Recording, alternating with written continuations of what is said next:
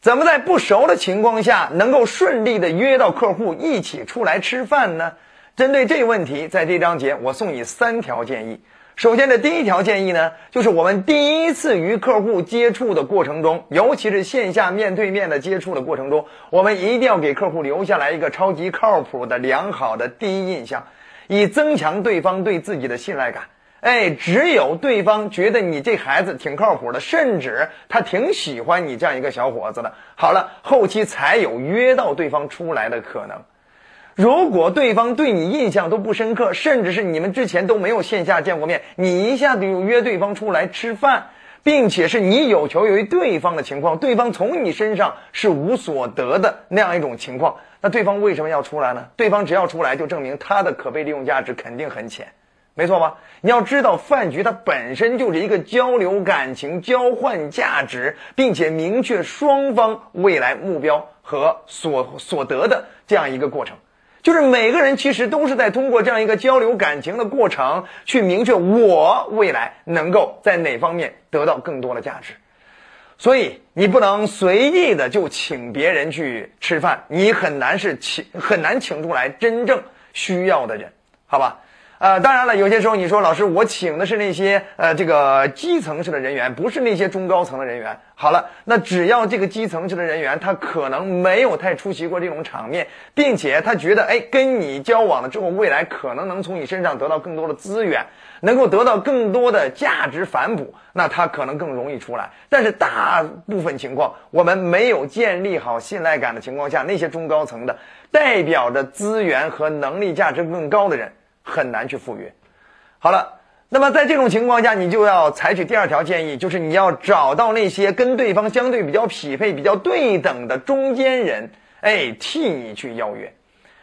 比如说，你先找到哎你们单位里的中高层，或者是找到这种同行业里跟你比较熟络关系的啊这种老前辈。好了，那这种前辈替你去邀约这样一个中高层领导出来的时候，他们年龄相仿，并且情趣相投，并且呢话题各方面也都比较容易一致，而不是他坐在这饭桌上之后跟你这样一个年轻人不知道跟你聊什么，对不对？都是尬聊。所以你请了中间人，就会化解这些尴尬。好了，这是跟大家所说的，就是当你很难直接请动对方的时候，你可以找一个跟对方比较匹配、比较容易请动对方的中间人来帮你，好吧？但除此之外，还有第三个，这是最关键的建议，就是你一定要去剧透或者是影射啊，你能够赋能于对方的资源、人脉、渠道、资本或能力价值，呃，甭管是事业上的还是生活上的。知道吗？你能够帮对方解决什么样的问题？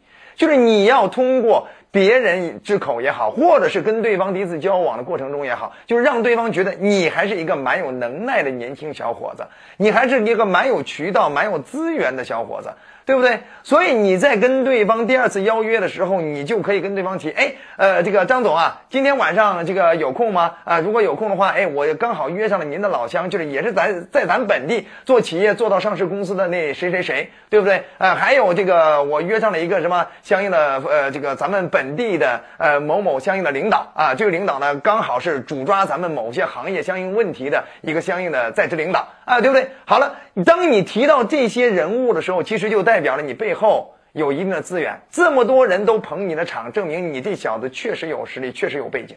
对不对？所以你要给对方影射，要给对方剧透，你能够赋能于他人的相应的资源价值，相应的能力价值。啊，甚至是有些时候呢，你就可以跟对方在第一次接触的过程中，跟对方暗示：哟，听说你小孩今年考大学了，哇，如果要上大学这种问题的话，诶，去去那个北京是吧？去北京刚好，我有个好哥们在北京那边专门是做高校工作了，知道吗？以后我让那哥们好好照顾一下，对吗？哎，你看，就是。你能解决对方很难解决的这样一种私人问题或者生活问题，甚至是他家里有相应的病人了之后，你听说他家里老人有糖尿病，刚好你说了，哎呀，我呀原来呀在医学系这方面呢曾经上过研究生，知道吧？刚好认识有学长在这方面行业挺有资源的，知道吧？我给你介绍一个什么行业内在糖尿病这方面啊泰斗级的专家，知道回头呢可以给你出点方案，对不对？哎，你看你当你能够提出来这些话题的时候。往往能够让对方觉得，哎，你这小子啊，这个蛮有能耐，哎，蛮有资源啊，甚至是未来跟你深度交朋友蛮有价值的，他就更愿意赴约你的饭局。好了，不多说了，这就是跟大家所提到的这三个建议。总之，你要让对方意识到他赴约的动力，他才有可能会赴约。这就是在不熟的情况下，我们怎么样去顺利的邀约到对方跟你一起出来吃饭。好了，希望这个作品能够帮助到你和你周围更多的朋友。觉得好就点赞转发给更多的人，让更多人受益。还想持续提高在社交、在销售上的相关的技巧，欢迎你订阅我们的专栏。觉得好就点赞、转发、好评、收藏。我们下集再见。